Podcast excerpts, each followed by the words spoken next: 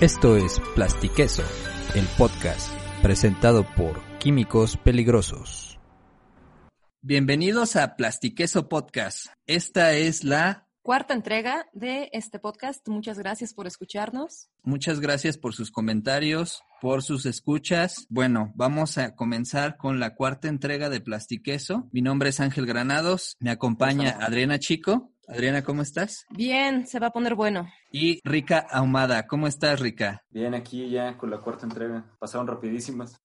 Exactamente. Vamos a darle con la parte que quedamos pendiente del episodio anterior, hablando acerca de el etiquetado de, de, alimentos y como recordarán, quedamos pendientes de hablar acerca de las tablas nutrimentales y de toda la parte donde se habla acerca de los nutrimentos de los alimentos. Esta parte del etiquetado es importante porque particularmente para nuestro país, a partir del mes de marzo se publicó algo que se había estado prometiendo durante mucho tiempo, que es la modificación a la norma oficial mexicana 051 de la Secretaría de Salud para etiquetado de alimentos bueno, etiquetado de alimentos con modificaciones en su composición y bebidas no alcohólicas. Cabe resaltar que no solo México modificó su tabla nutrimental, también Estados Unidos recientemente hizo una modificación. Si nos llegamos a poner a curiosear en Walmart USA, podemos ver nuevas etiquetas. Si en algún punto llegamos a comprar algún producto de estos que traen con la etiqueta encima, de algún producto importado y le quitamos el sticker, podemos llegar a ver una tabla con los nuevos componentes donde lo que resalta mucho son las calorías en letras grandotas. Sí, como bien lo mencionas, no somos el único país que lo ha hecho, pero sí somos el cuarto país en Latinoamérica, después de Chile, cuya norma entró en vigor en 2016, Perú en junio del año pasado, el 2019, Uruguay la aplicó también, la aprobó el año pasado, pero también justo entró en vigor en este año. Perdón, la, aprobó en 2018, pero entró en vigor en marzo de este año. Y pues nos sumamos a la lista de países que, que quieren pues poner un poco más en, claro, ¿no? Qué es lo que el consumidor está comprando en, cuestión de productos alimenticios. Ahora, yo les pregunto, ¿creen ustedes que estas actualizaciones de la norma hayan sido muy empujadas por el estatus o el, la condición actual de la contingencia? Pareciera que sí, porque la norma, esta modificación a la norma se publicó en el mes de marzo, justo cuando todos supimos que nos íbamos a tener que encerrar en nuestras casas por la contingencia sanitaria. No sabemos si fue a propósito, pero sí fue muy curioso que haya salido justo en este momento de, incertidumbre para el país. Pero también, y algo que, ah, por lo que abogan muchos de los impulsores de esta norma, como algunos académicos, por ejemplo, el doctor Simón Barquera del Instituto Nacional de Salud Pública, el doctor Guillermo Arteaga de la Universidad de Sonora, entre otros. Ellos comentan que la crisis de coronavirus en nuestro país ha sido tan tremenda en parte por las condiciones de la población, es decir, por la cantidad de personas con obesidad, con diabetes, con sobrepeso que aunado al manejo de la pandemia, aunado a hábitos, han hecho que esta pandemia haya, sea como una bola de nieve para México, de algo que parecía que iba a ser pasajero y que seguramente será pasajero, pero no sabemos cuándo porque se nos ha venido encima con una gran cantidad de problemas, hay que decirlo, una gran cantidad de personas muertas, no sabemos si directamente relacionadas con la obesidad y diabetes, pero al parecer es algo que ha impactado directamente en esa cifra. Ciertamente hay un, hay un factor por ahí que ha incrementado las muertes, que es la parte de comorbilidades. Específicamente, como no es un podcast de salud, no nos vamos a centrar tanto en analizar estos detalles, pero sí ha favorecido las condiciones actuales de contingencia, la epidemia actual que se tiene de diabetes, el consumo de los ultraprocesados, que de algún modo es un término que vamos a escuchar en todo momento en este podcast y que pues son los que traen el estigma, ¿no? Cabe resaltar, ni Rica, ni Ángel, ni yo somos nutriólogos. Entonces todo esto va a estar mezclado con información y nuestras opiniones personales. Como todo en esta vida. Como todo. Como todo. Yo quería comentar sobre, a mí me parece bastante, bastante curioso hablando de, de justo el tema, es muy fácil echar o pasar la bolita a todas estas empresas que sí obviamente están dedicadas a generar dinero basándose en la venta de sus productos a consumidores, ¿no? En este caso es la industria alimentaria. Es muy fácil normarlos, es muy fácil decir estos estas grandes empresas nos venden estos productos que nos hacen daño. También tenemos que vernos a nosotros como consumidores de estos productos, ¿no? O sea, es difícil a veces hacer un ejercicio de autorreflexión y pensar que tal vez, no solo porque esté en el mercado, debería yo consumirlo, que tal vez ya consumí bastante de esto hoy, tal vez ya consumí bastante de esto la semana, tal vez debería variar mi dieta, tal vez debería tener una, un tipo de vida un poco más saludable dentro de mis posibilidades toca mucho otros temas sensibles que hemos discutido en, el, en, los podcasts anteriores sobre el consumidor consume lo que es accesible hacia él, no en precios, son baratos y también van hacia un mercado vulnerable. Como mencionamos también en podcasts anteriores, van enfocados hacia niños, van enfocados hacia población de escasos recursos. Entonces se juntan muchos como en una perfecta para que aterrice ahorita en, en, en política y en, esto, en, esta pandemia ¿no? del coronavirus. Habiendo dicho eso, yo quería comentar sobre el concepto de alimento chatarra. Es más un concepto popular que lo que realmente podemos decir de, de los alimentos. No hay alimentos chatarra en el sentido estricto porque todo lo que consumimos sirve al organismo, ¿no? El concepto va más bien vinculado a que son productos altos en calorías y bajos en fibra, en vitaminas y en minerales. Es un concepto bastante curioso, yo creo que es más popular que realmente un concepto de alimentos. Esto para que lo entendamos, no hay en un sentido estricto alimentos chatarra, todo lo que consumimos estaría teniendo al organismo, ¿no? De alguna manera, lo estaríamos utilizando. Es curioso porque hay alimentos que uno consideraría chatarra solo y si se preparan de cierta manera, por ejemplo las pizzas. Las pizzas podrían ser alimentos chatarras o no, dependiendo el porcentaje o la cantidad de verdura que tuvieran o la forma en la que éstas se cocinan. Se cocinan menos grasosas, con menos queso, si se dejan más tiempo cocinando, si estás, si son más crujientes, más delgada la masa. Sí, el estilo de la masa de New York creo que es la delgadita y la italiana es más este, esponjosa. La italiana que es crocante y la chica es prácticamente una, una, una gordita hecha pizza. Entonces, como comentábamos, es muy fácil echar la culpa a los alimentos y estigmatizarlos como chatarro que no nutren, ¿no? De hecho, Michael Phelps, el nadador americano, tenía una, una versión, ¿no? Sobre el concepto de comida chatarra. Era él un fanático de este tipo de alimentos altamente calóricos. Y obviamente podía consumirlos porque era un deportista de alto rendimiento que además pues llevaba a su nutriólogo especial y también todas estas calorías podríamos decirlas que las consumía, ¿no? Podía darse el lujo de consumir ese tipo de alimentos. Y qué chistoso que lo mencionas, que siendo un deportista de alto rendimiento tuviera, pues no sé si el permiso o la capacidad de consumir comida chatarra que de algún, de algún modo estamos estigmatizando o que actualmente se tiene muy, muy mal concepto, ¿no? Sí, porque no pensamos en qué tipo de vida llevamos y si esta va emparentada a lo que consumimos, ¿no? Como alimento. Pues, si llevas una vida altamente sedentaria como la que llevamos ahora, pues consumir alimentos altamente calóricos, pues está, estamos haciendo un, un desbalance, ¿no? De, de, lo que consumimos y lo que podemos gastar. Diana, que no somos nutriólogos. Como bien lo dijo alguien que escuché una vez en una conferencia, los alimentos no tienen moral, los alimentos no son ni buenos ni malos, todo depende si eres Michael Phelps o si eres Ricardo, Adriana y Ángel encerrado en tu departamento en pandemia. El doctor Gatel. Oh, Gatel.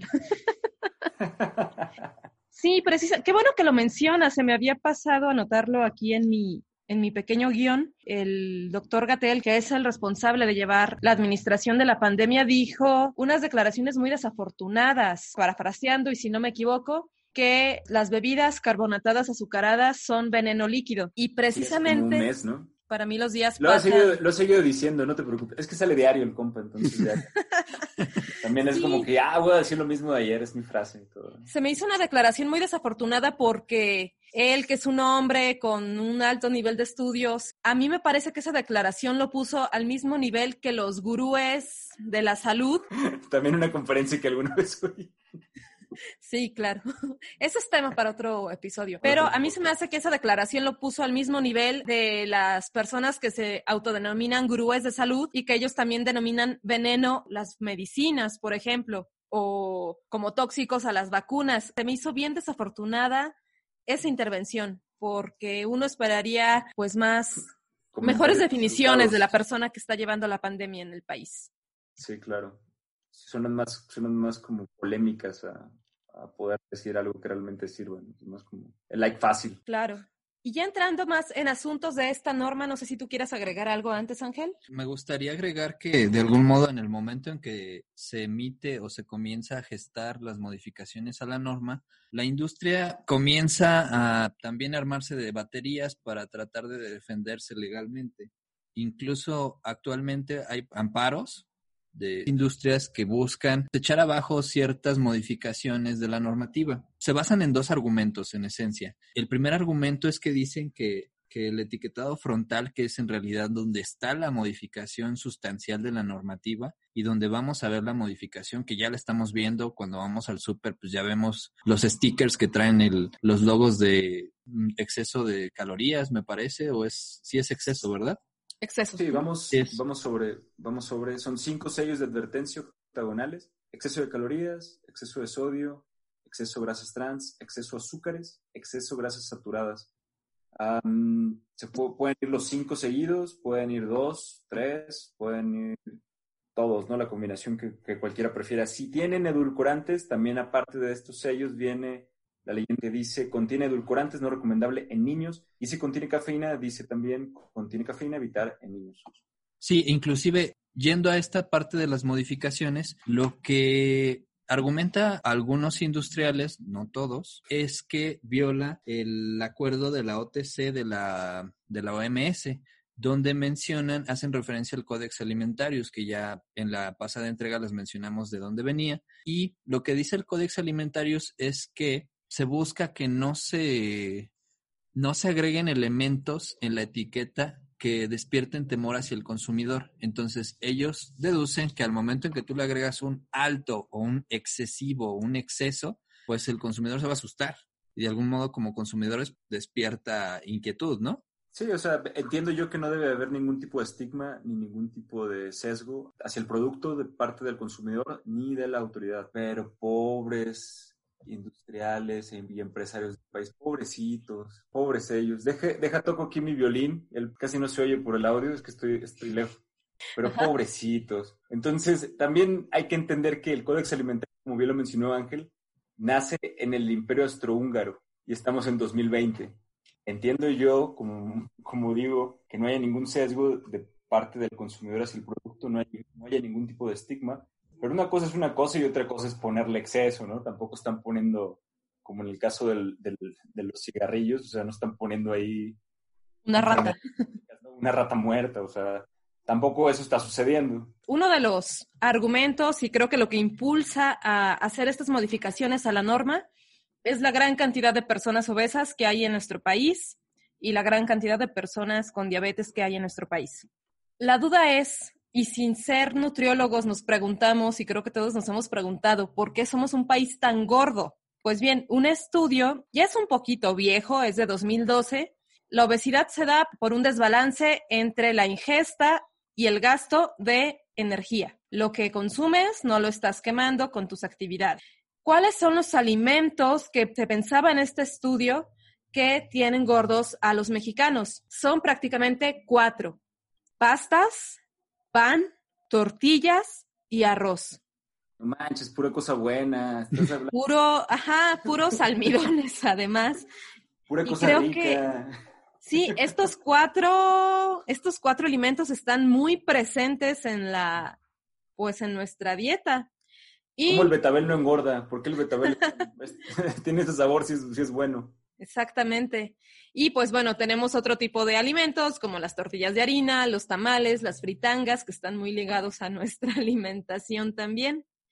Aquí yo creo que lo que tiene un sesgo esta norma precisamente sobre las empresas que fabrican este, estos alimentos y entiendo que se tiene que hacer algo eh, desde el aspecto regulatorio para, para disminuir. Yo creo que esto de las de el etiquetado frontal nutrimental es una medida desesperada y una medida también que se va contra lo más fácil, porque vamos, la obesidad, de lo poco que sé, pues es algo multifactorial. Sí está la dieta, pero también está la falta de ejercicio, pero también están los hábitos. Intervienen muchos factores, como hasta el diseño de las ciudades. Es decir, es más fácil ponerle un sello a una bebida gaseosa que hacer un parque en la colonia que más cerca te quede.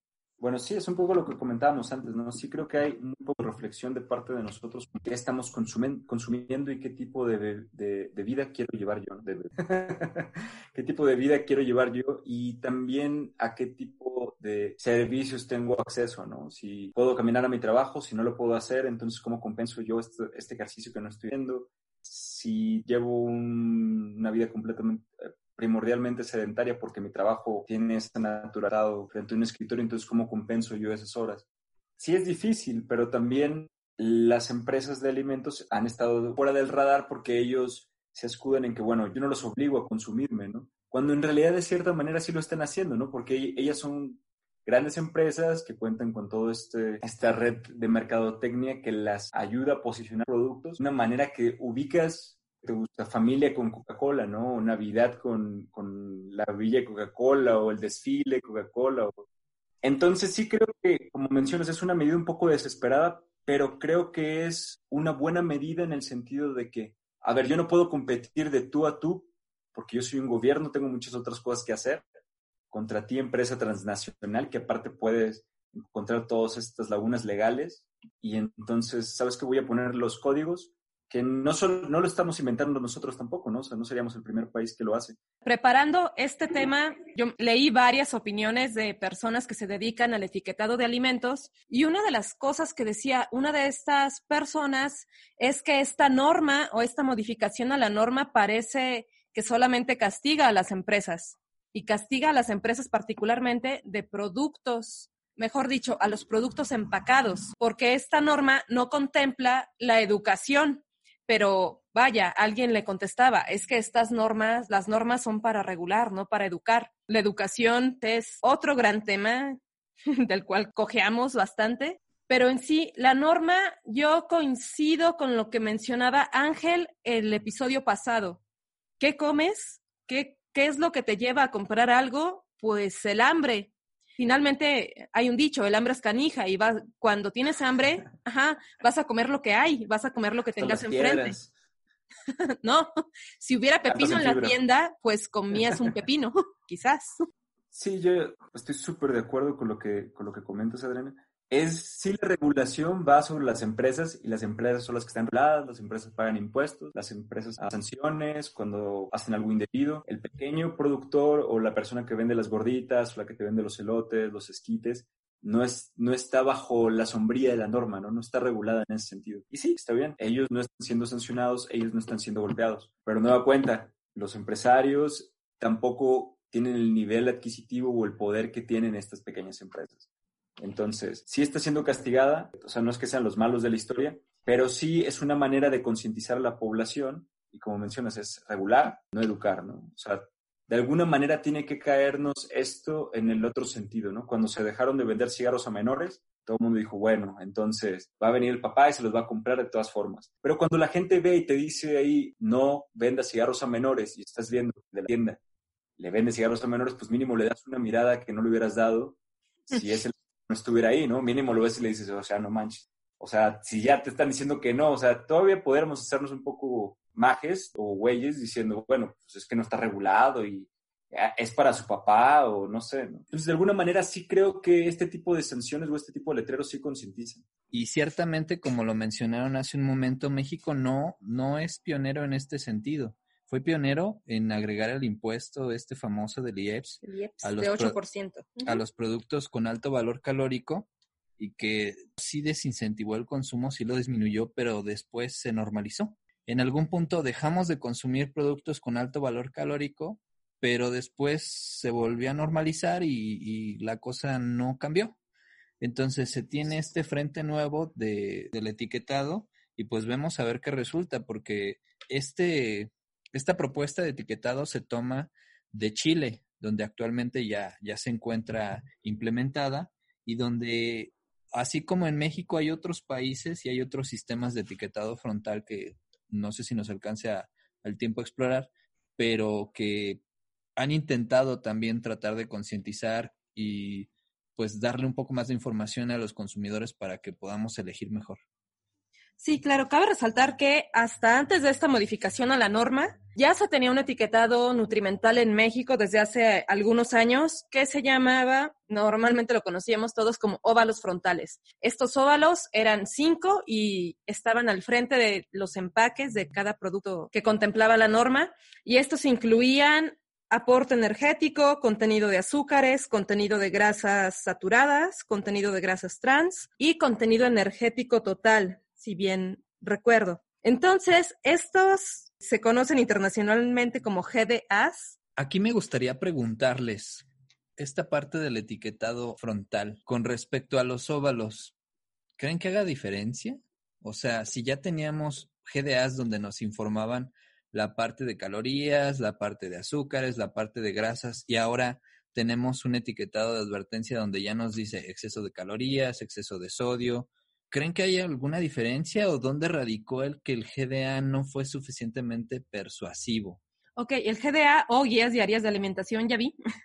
Este tipo de etiquetado frontal se basaba en que te decían cuánto contenía de estos nutrimentos que mencioné, sodio, grasas saturadas, azúcares, cada alimento y te decía el porcentaje que ese contenido aportaba a tu ingesta diaria recomendada de ese nutrimento. Por ejemplo, por decir algo, si al día la ingesta diaria recomendada dice que puedes consumir 2.000 miligramos de sodio, entonces ese tipo de etiquetado espera o se basa en que tú recuerdes cuánto sodio tenía el último alimento procesado que consumiste por ejemplo, si tenía 11% y tú digas, ok, todavía me queda 89% de sodio que puedo consumir el día de hoy. Ahora me voy a comer otro alimento, unas papas. Ah, estas tienen el 50%. Entonces, no sé si me explico. Se basaba en que tú recordaras cuánto porcentaje de cada nutrimento que no, de estos nutrimentos críticos, habías consumido. Pero ahora el nuevo etiquetado que se basa en octágonos o que se llama sistema de advertencia, este etiquetado, precisamente como lo comentó Ángel, viene de Chile. Y este que te dice, este ya no te da porcentajes, este solamente, así como los letreros de alto, tú no sabes ni por qué te paras, si adelante viene un camión o si hay es un cruce de niños, pero nada más te dice exceso de azúcares, exceso de sodio, exceso de lo que sea. Y bien te lo comentaba antes de comenzar este episodio, Ángel. A mí se me hace ese etiquetado como si todo el tiempo te estuvieran gritando. Como si, ajá, como si hicieras algo mal, algo un poco mal y alguien te gritara. Si hicieras algo mucho peor, recibirías el mismo grito. Creo que este sistema no discrimina entre sodio, muy poco sodio, mucho sodio, excesivo sodio, demasiado sodio, una bolsa de sal. Creo que no discrimina igual con todos los nutrimentos. Entonces echa en la misma bolsa a un nutrimento que a lo mejor sí tiene mucho sodio, pero está envuelto en fibra, que a un nutrimento que está, que tiene el sodio libre. Contestando a tu pregunta, Ángel, yo creo que la industria de alimentos y el cochino capitalista, si recordamos, agarramos, todavía podemos ir, no hay que recordar, todavía no entra en vigor, vigor la norma. Todos estos óvalos pueden entrar dentro del mismo formato del diseño del producto. Entonces hay diferentes colores. Tienen que cumplir un cierto tamaño, pero es pequeño y va, por ejemplo, en la esquina, casi no estorba el producto. En realidad, es, no lo tendrías que ver si no quieres, ¿no? Es todavía el nombre del producto es más grande, el animal caricaturizado es más grande. Y como bien mencionó Adriana, tienen todos estos números porcentajes basados en la ingesta diaria, de cada persona. Según la, no me acuerdo si es la Asociación Médica de México o a nivel internacional.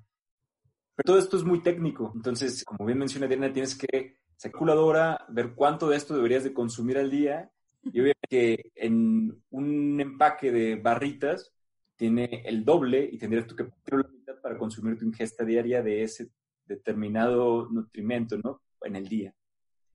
Y entonces vienen el sistema de octágonos. Los octágonos son negros, son grandes, van arriba a la derecha, siempre van a ir ahí. Y como bien menciona Adriana, no te están diciendo si tú, tú todavía puedes sacar estas cuentas y ver cuánto es lo que tú deberías de consumir diario de tal nutrimento. Pero de entrada ya te están diciendo, esto tiene exceso de sodio.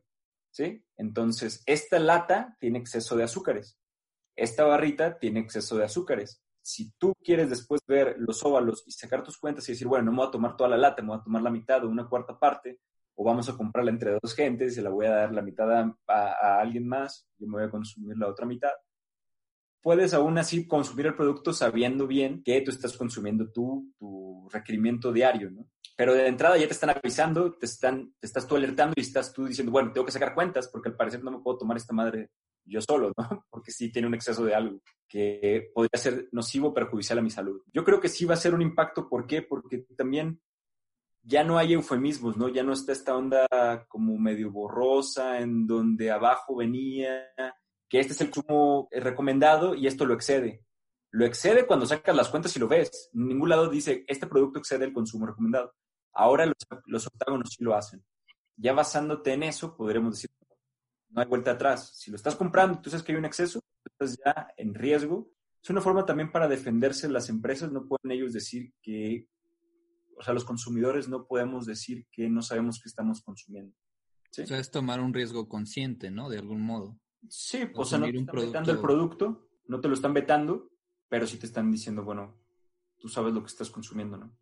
Hay un punto importante aquí porque de algún modo, como dices, y retomo esa parte de simplificar el, el comunicar el valor nutrimental de un alimento.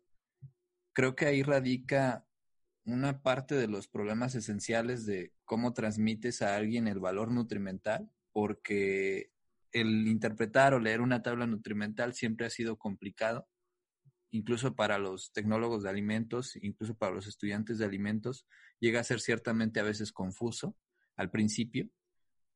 Entonces creo que este también es un intento por tratar de transmitir a la, a la población en general que no está vinculada ciertamente con, con cuestiones de ciencia de alimentos, de manera sencilla el consumo de alimentos y el valor nutrimental que llegan a tener, ¿no? Pero creo que en esta simplificación caemos en lo que menciona Adriana. Sí, además creo que ah, saliéndonos un poco del etiquetado frontal, pero yéndonos al etiquetado de la parte de atrás, que se refiere, me refiero a la tabla nutrimental, esta modificación a la norma se perdió la oportunidad de complementar el etiquetado nutrimental como las tablas nutrimentales de Estados Unidos. Lo que quiero decir es que los nutrimentos en la tabla no te dicen qué porcentaje de la ingesta diaria recomendada son. Antes lo teníamos en los óvalos frontales, pero ahora con este nuevo etiquetado de advertencia no lo vamos a tener ni en la tabla porque no lo contempla y qué mal que no lo contempla, ni en los octágonos. Entonces, no estoy diciendo que el sistema de GDA será amigable porque creo que no lo era, creo que es el peor sistema pero este no lo mejoró. Como bien dicen ustedes, eh, no recuerdo cuál de los dos lo dijo, parece que se trata de asustarte, ¿no? O solamente te dicen lo negativo de los alimentos. ¿Lo dijeron? ¿Lo pensaron? Ángel, no, yo, yo, no creo que, yo no creo que nos asusten, pero sí nos concientizan. O sea, yo que soy fumador, cuando yo compro una caja de, de cigarros, yo ya sabía que me hacían daño, ¿no? Pero ahora es, y más te lo está continuamente recordando y es un poco lo que tú mencionabas de el grito, ¿no? Pero no es para alejarte, bueno, sí es en parte para alejarte del producto, pero podríamos verlo también como una manera de estar conscientes de lo que consumimos. Me gustaría abordar los tipos de etiquetado frontal. El tipo de etiquetado frontal que está implementando México es el de octágonos, pero como mencionamos al principio del podcast, hay otros tipos de etiquetado frontal que buscan alertar, informar o orientar al consumidor con respecto al valor nutrimental de los alimentos. Además de este etiquetado frontal de octágonos que ya se implementa en Chile, que también por ahí Canadá intentó hacerlo, hay otros tipos de etiquetado frontal. Hay uno que se implementó en Australia, que es el sistema Health Star Rating. Es un sistema que evalúa un alimento de acuerdo a un algoritmo en función del contenido de proteínas, de grasa, grasa saturada, energía, carbohidratos, azúcares y sodio, que son los componentes que casi todos los sistemas de etiquetado frontal contemplan. Entonces, el algoritmo analiza el alimento y el resultado que te da después de ese análisis es un valor numérico. Lo que hizo el gobierno fue este valor numérico traducirlo en estrellas, del 1 al 5. Entre más estrellas tenía el alimento, más saludable era. Está el sistema de semáforos múltiples, que también evalúa la cantidad de ciertos nutrientes, sus características, y es parecido ciertamente a lo de los óvalos.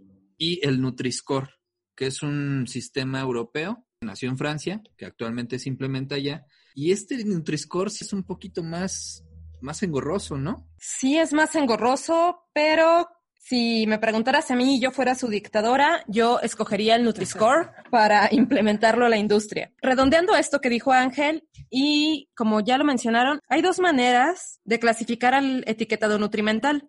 Ángel ya nos dijo algunos que están basados en nutrientes y otros que se llaman basados en resumen. Los sistemas basados en nutrientes etiquetan o ponen en el etiquetado frontal nutrimentos críticos para la salud, los que se cree, o los que se sabe, mejor dicho, que aumentan el riesgo de desarrollar obesidad, hipertensión, diabetes, enfermedad coronaria, entre otras enfermedades crónicas, depende.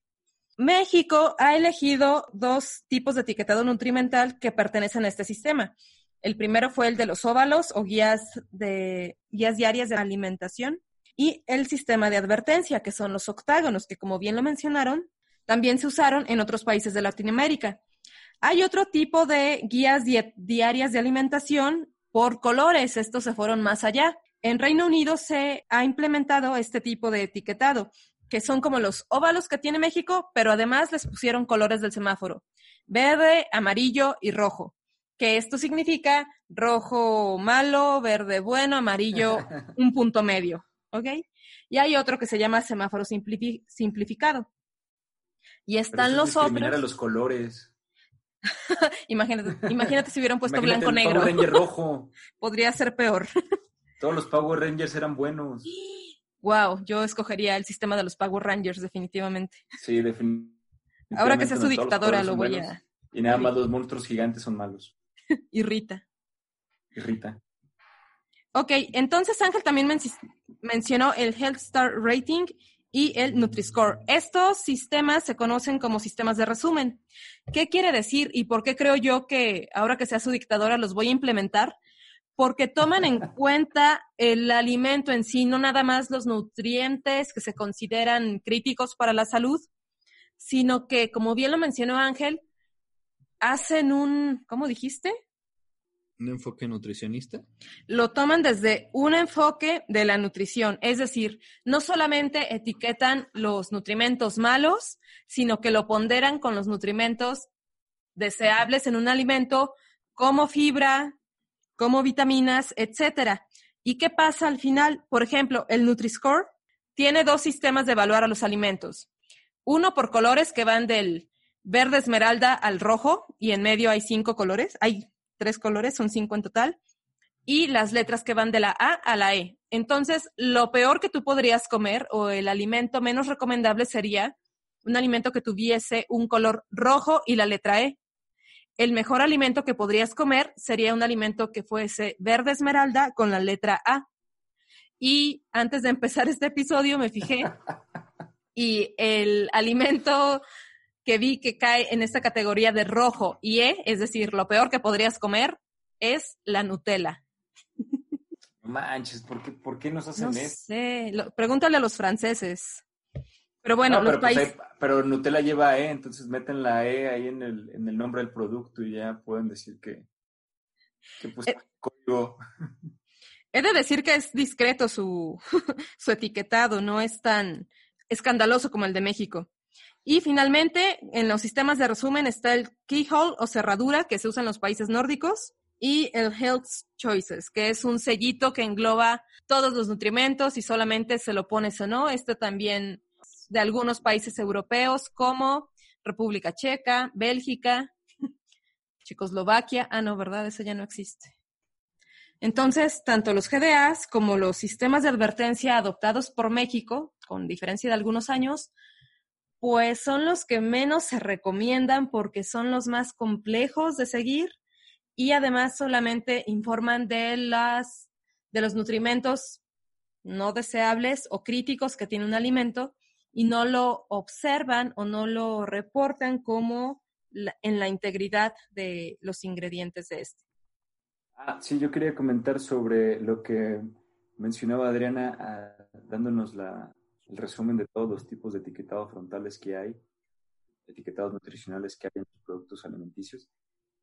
Siento yo que las, hay miles de soluciones ¿no? para el mismo problema, pero sí creo que todas estas soluciones han sido muy técnicas y que este, siendo yo haciendo la abogado del diablo, siendo la verdad partidario de este nuevo sistema de octágonos negros, creo yo que es una solución bastante sencilla para poder decirle al consumidor que ponga atención en lo que está tomando con su mano, ¿no? O sea, lo que está eligiendo, este producto que estás eligiendo tiene exceso en tales, en tales nutrimentos, azúcares, sodio, grasa, y podría ser nocivo para tu salud. Evita el consumo en niños. Entonces, ya de entrada, si dice evitar el consumo en niños, pues ya no se lo hacer a un niño, ¿no? Tendrías que ser bastante para dárselo a un niño, ¿no? Cuando te lo está diciendo el mismo producto que tú estás comprando, ¿no? Cómprame, pero no me des a un niño. Entonces, sí creo que lo resuelve de manera rápida. No creo yo que ninguno de estos tipos de etiquetados solucione la verdadera educación como mencionamos. Creo yo que obviamente esto debe ser acompañado por campañas en, escuelas, campañas en trabajos, campañas televisivas, no sé por gobierno por empresas, pero de entrada nos, nos hace ser conscientes, ¿no? O nos ayuda a realizar este ejercicio de autorreflexión. Todas son muy confusas, como las mencionaba ya Adriana.